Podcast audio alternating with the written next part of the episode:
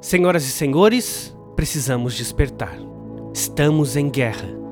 Não uma guerra ideológica, militar, acadêmica, religiosa, filosófica. Não. É uma disputa além do físico tangível, uma altercação espiritual, invisível, mas de desdobramentos palpáveis a nossos corpos físicos. Em uma guerra, o primeiro ponto importante é reconhecer estar em terreno de disputa. Aqueles cuja consciência ignora este ponto certamente serão os primeiros a tombar. O segundo tópico a se reconhecer é o objeto de disputa: nossas almas. Deus busca suas ovelhas perdidas à medida que Satã, o invejoso morde Deus, anseia por frustrar tudo o que o Criador deseja fazer. O diabo odeia Deus, porque deseja lhe tomar o lugar. Um invejoso rebelde motivado por sua ambição de tomar o lugar de Deus. Portanto, não pensem que Satanás quer os seus bens ou a sua posição. Não, ele deseja você. Não por amá-lo, mas por querer arrastá-lo para o mesmo inferno de condenação ao qual ele já está destinado. E por um único motivo: porque Deus quer salvá-lo, o diabo quer condená-lo. O inimigo de Deus quer apenas opor-se a Deus. Não importa como, onde e nem o que tenha de fazer para isso. Neste caso, é simplesmente impedi-lo de obter a salvação que Deus proporcionou a todos nós através de Cristo na cruz. E mais, se Deus quer trazer o homem para si, o diabo simplesmente quer afastá-lo dele. Assim, desfigurar a criação de Deus é a obra do mal. Homossexualismo, aborto, feminismo, secularismo, direita e esquerda, falsa religião, culto aos homens, humanismo e toda forma de iniquidade são produto da mente malévola de Satanás um produto fartamente consumido pela humanidade caída. Quanto mais longe você estiver de Deus, e quanto mais distante estiver de ouvir e viver a salvação anunciada pela palavra de Deus, mais o diabo se deleita. Pois seu desejo é destruir tudo o que Deus faz. E ele sabe que não tem muito tempo, pois sua derrota é iminente. Ao cabo, perderá tudo. Seu reino de trevas será derribado pela luz de Cristo. O milênio substituirá o reino do príncipe das potestades do ar. E qual método o inimigo aplica a fim de lograr êxito na aniquilação da humanidade? Impedir-nos de ouvir a voz de Deus, pois um homem que não é capaz de ouvir a voz de Deus em sua palavra, a Bíblia Sagrada, é incapaz de ouvir Deus onde quer que ele fale.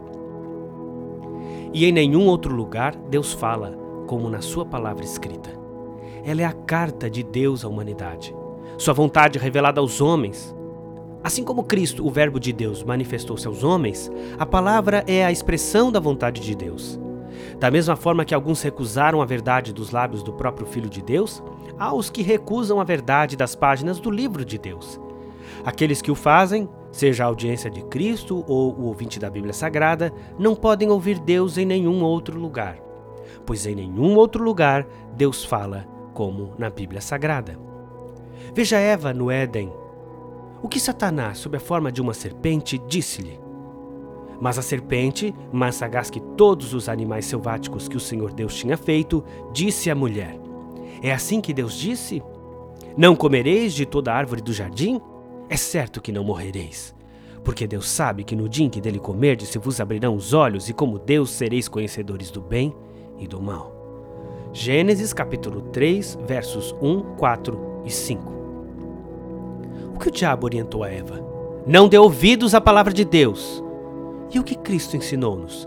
Vós sois meus amigos, se fazeis o que eu vos mando. Já não vos chamo servos, porque o servo não sabe o que faz o seu senhor.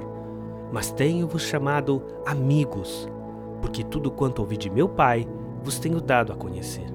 João capítulo 15, versos 14 e 15. Conforme Jesus, ser amigo de Deus consiste em obedecê-lo. Ele chama-nos de amigos, porque nos revelou a palavra de Deus. Em ouvir e seguir esta palavra consiste a amizade com Deus. Veja como o próprio Deus dá testemunho de Enoque.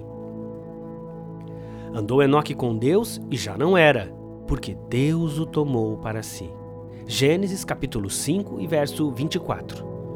Enoque vem do hebraico enor e significa receber pelo ouvido, dar ouvidos a, ouvir, prestar atenção.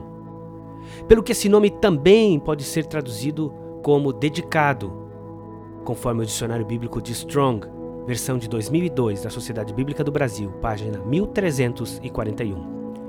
O que fez Enoque um amigo tão próximo a Deus? Ter ouvido, como o seu próprio nome indica, e desejava tanto ouvir e seguir a palavra de Deus que o próprio Senhor o tomou para si. É isso que acontece quando ouvimos e obedecemos a palavra de Deus. Aproximamos-nos de Deus mais e mais. E isso é o que o diabo não quer ver acontecer, pois é perversamente invejoso. Paulo apresenta a importância de ouvir Deus, definindo a origem da fé. E assim, a fé vem pela pregação, e a pregação pela palavra de Cristo. Romanos, verso 17 do capítulo 10. A fé, portanto, consiste não em ouvir a qualquer voz, mas apenas a voz de Cristo. Assim, descubra de quem é a voz a que você dá ouvidos, pois o portador da voz é a diferença entre receber a necessária fé para crer e obter a salvação de Cristo ou tornar-se um cético, enganado, cego à verdade diante de si. De onde vem a voz que seus ouvidos acolhem? Portanto, é a batalha incessante de Satanás obstruir-nos os ouvidos à palavra de Deus, pois ensurdecer-nos a ela é o golpe de morte espiritual indelével nesta guerra espiritual. O diabo não está preocupado com rituais, nem com nomes ou pertencimento à instituição ou grupo religioso. Ele tampouco preocupa-se com a ideologia de seus alvos. Só uma coisa consome-o dia e noite: ensurdecer os homens à voz de Deus falando na Bíblia Sagrada. Ela é a única palavra viva de Deus revelada aos homens. De Gênesis a Apocalipse, vê-se o inimigo movendo-se em um só intento: calar a voz de Deus, ou ensurdecer os homens à voz do Criador. Pois ele sabe que conhecereis a verdade, e a verdade vos libertará. João 8 e 32 ver-nos livres de si é que ele não quer.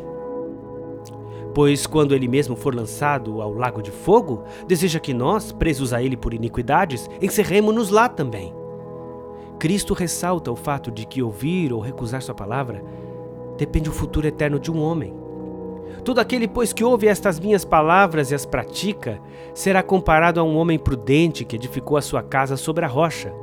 E caiu a chuva, transbordaram os rios, sopraram os ventos e deram com ímpeto contra aquela casa, que não caiu, porque foi edificada sobre a rocha.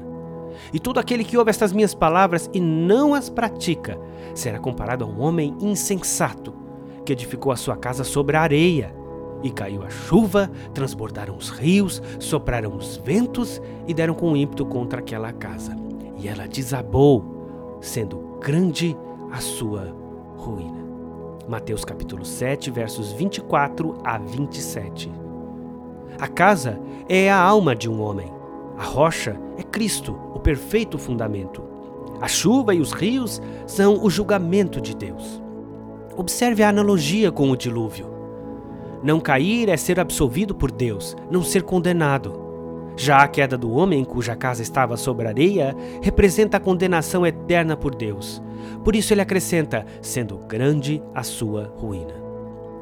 Já que não há maior ruína do que a condenação eterna, pois que dará o homem em troca da sua alma? Mateus capítulo 16 e verso 26. O apelo de Deus é: Dá-me, filho meu, o teu coração, e os teus olhos se agradem dos meus caminhos. Provérbios 23 e 26.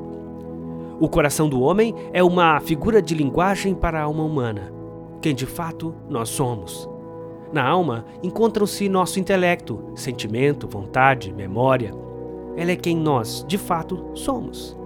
Encontra-se em uma dimensão espiritual, logo, não física e inacessível ao estudo humano. Não há, em parte alguma da Escritura, distinção entre coração e mente. Pelo contrário, ambos os termos referem-se à alma humana. Dar a Deus nosso coração significa entregar-nos sem reservas aos anseios de Deus. Tomar a vontade de Deus como se a nossa fosse. Nossos olhos agradarem-se dos caminhos de Deus significa observar seus eternos desígnios com profunda alegria, desejando ardentemente que eles se cumpram. Em suma, representa ouvir a voz de Deus e obedecê-la tão fielmente quanto Enoque o fez. E certamente teremos o mesmo destino dele. Satã não deseja nada para si, apenas quer o mal dos demais. Inveja é o combustível do mal. Então, meus amigos, o impulso que se observa nestes dias, a homossexualidade, feitiçaria, satanismo, ateísmo, antiteísmo, assassinato de bebês não nascidos, destruição dos papéis masculino e feminino atribuídos por Deus na criação, não é ao acaso, mas fruto do ímpeto satânico sobre a mente e o bolso dos poderosos destes dias. Isso não vem do acaso, entretanto, do coração contaminado de entes servos de Satanás. Eles escolheram seu lado, agora cabe-nos eleger o nosso. Espero que você tome a decisão correta, pelo bem eterno de sua própria alma, apenas na palavra de Deus. Preste atenção.